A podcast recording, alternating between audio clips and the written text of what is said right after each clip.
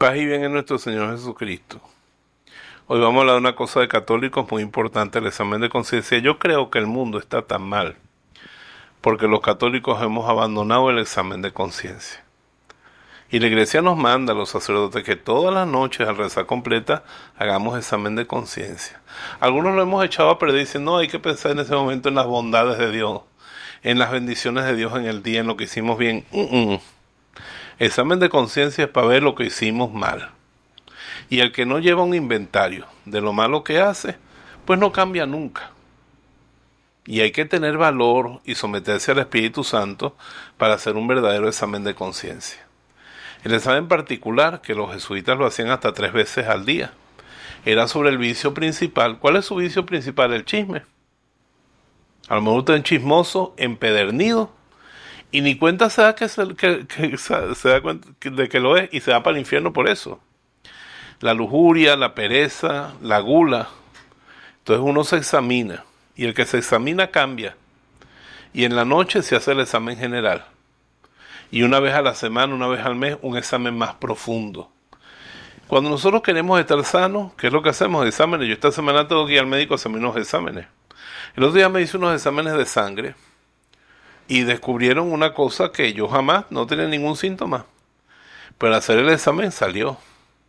Entonces me di cuenta que tenía que corregir algo en mi vida para curarme. Y ya estoy curado, gracias al examen.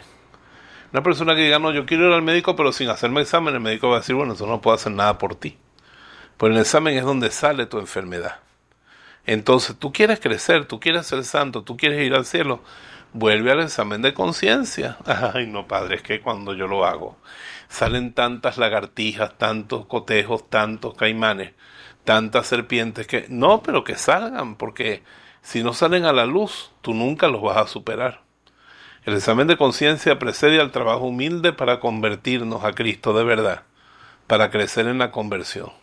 Así que yo te invito a revisarte cada noche un momentico y cuando descubras tu defecto principal, examinarte sobre él todos los días y te aseguro que así es como Dios va a formar un santo contigo y conmigo.